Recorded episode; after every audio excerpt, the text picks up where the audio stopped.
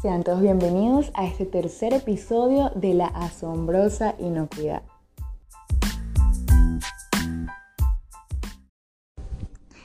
Bienvenidos, bienvenidos a este tercer episodio. Vamos a hablar hoy sobre los programas prerequisitos y su impacto frente a la COVID-19 en la industria alimentaria. Realmente estos temas de programas prerequisitos pues me encantan, como saben es la base de todo sistema de inocuidad y por supuesto ha sido súper importante tenerlos ante estos temas o esta situación de pandemia.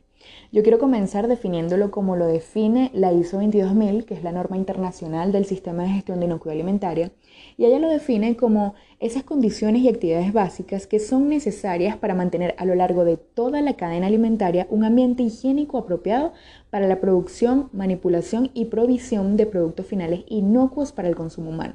De manera general, lo que quiere decir esta norma, o como lo define, es que son esas actividades que nos van a dar las condiciones higiénicas necesarias para garantizar al final un producto inocuo. Esto, en esto se resume esa definición de esta norma. Ahora, algo interesante es que estos programas prerequisitos pues se adaptan y van a depender de las condiciones y la etapa de la cadena alimentaria en la que se encuentren. Así como también pues van a depender del tipo de organización, por eso muchas veces nos vamos a encontrar organizaciones incluso que fabrican el mismo producto, puede pasar, pero que tienen diferentes programas prerequisitos implementados. Entonces, eso se debe a que los requerimientos puede que sean distintos en cada una.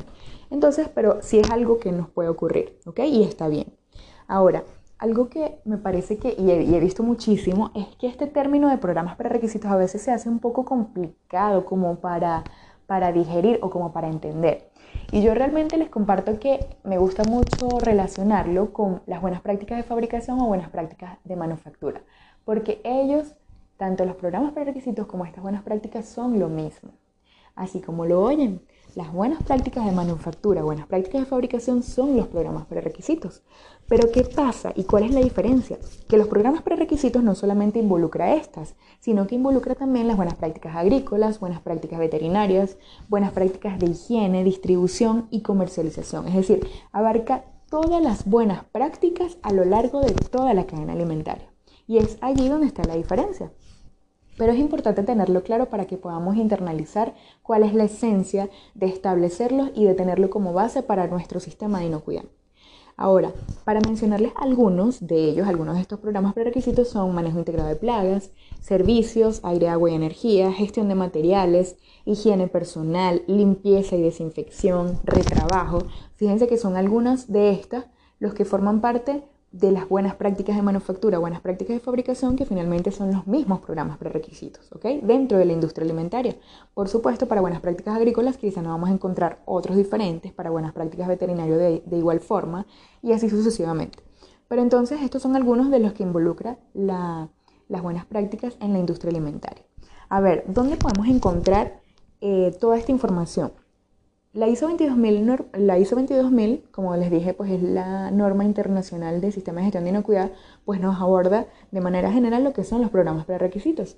Pero adicionalmente tenemos una norma que es la ISO TS 22002, que nos habla específicamente de cada uno de ellos. Y por supuesto también el Códex Alimentarios que los menciona. Entonces, bueno, aquí podemos encontrar esa información si queremos indagar un poco más.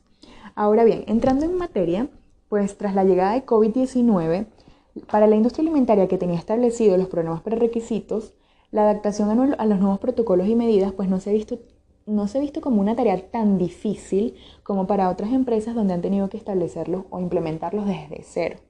¿Y a qué se debe esto? Pues a que cuando vamos a implementar los programas prerequisitos, pues lleva un gran trabajo detrás, incluso llega un gran trabajo con respecto al personal, porque es un tema de cultura también, entonces es un tema que lleva tiempo y por supuesto ahorita lo que hacemos es adicionar controles y es más fácil la adaptación a nuevos controles, pero seguimos trabajando con la, ah, de la misma manera o con la misma esencia. ¿sí? Ahora, cuando las personas vienen a cambiar completamente una forma de trabajar, es donde se hace un poco cuesta arriba y es lo que sucede con estas empresas que no tenían establecidos estos programas para requisitos. Entonces, eh, como les digo, pues en la mayoría han tenido que irse adaptando, han tenido que irse adicionando algunas actividades, por ejemplo, ha tenido que cambiar algunas frecuencias de limpieza en algunos casos. Pero fíjense que la esencia de los protocolos de COVID-19 está contemplada en la razón de ser de cada uno de los programas prerequisitos. Si bien es cierto, ah, todos los programas prerequisitos de una u otra manera afectan directamente y nos ayudan a combatir y aportar un poco en, estos protocolos o estas actividades contra SARS-CoV-2. Es decir, se tienen que contemplar realmente a lo largo de toda la cadena alimentaria. Ahora, para mencionarles algunos, y, yo creo que son los principales o los que son más evidentes, que se ven más afectados con respecto a, esta situación de pandemia, pues son tres en, específico y son higiene personal, almacenamiento y limpieza y desinfección. Normalmente, eh, higiene personal, pues como les comentaba hace en el, en el, primer, en el primer episodio, pues el personal sigue siendo la clave. El personal es la clave porque aunque haya, aunque el virus esté presente en determinada superficie o, en determinada situación, pues si las personas garantizan y mantienen sus buenas prácticas, pues no va a haber ese riesgo de contagio. A nivel de almacenamiento, también son unas también son algunas prácticas que se pueden adicionar para combatir el SARS-CoV-2, pero manteniendo la esencia del prerequisito y en el caso de limpieza y desinfección, pues es uno de los, de los programas prerequisitos en los que más han surgido dudas, los, que han, eh, los que me han realizado más preguntas. Preguntas como, ¿será que los productos desinfectantes que usaba antes de la pandemia me sirven para utilizarlos ahorita en tiempos de pandemia?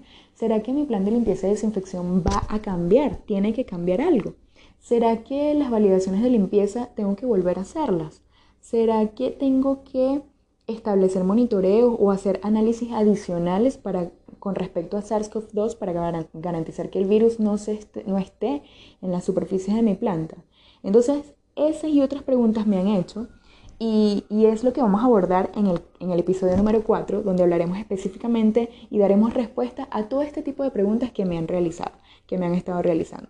Pero entonces fíjense que vemos qué gran impacto y qué gran importancia tienen los programas prerequisitos en este tiempo de pandemia. Entonces, bueno, muchísimas gracias por acompañarme una vez más y nos vemos en el próximo episodio.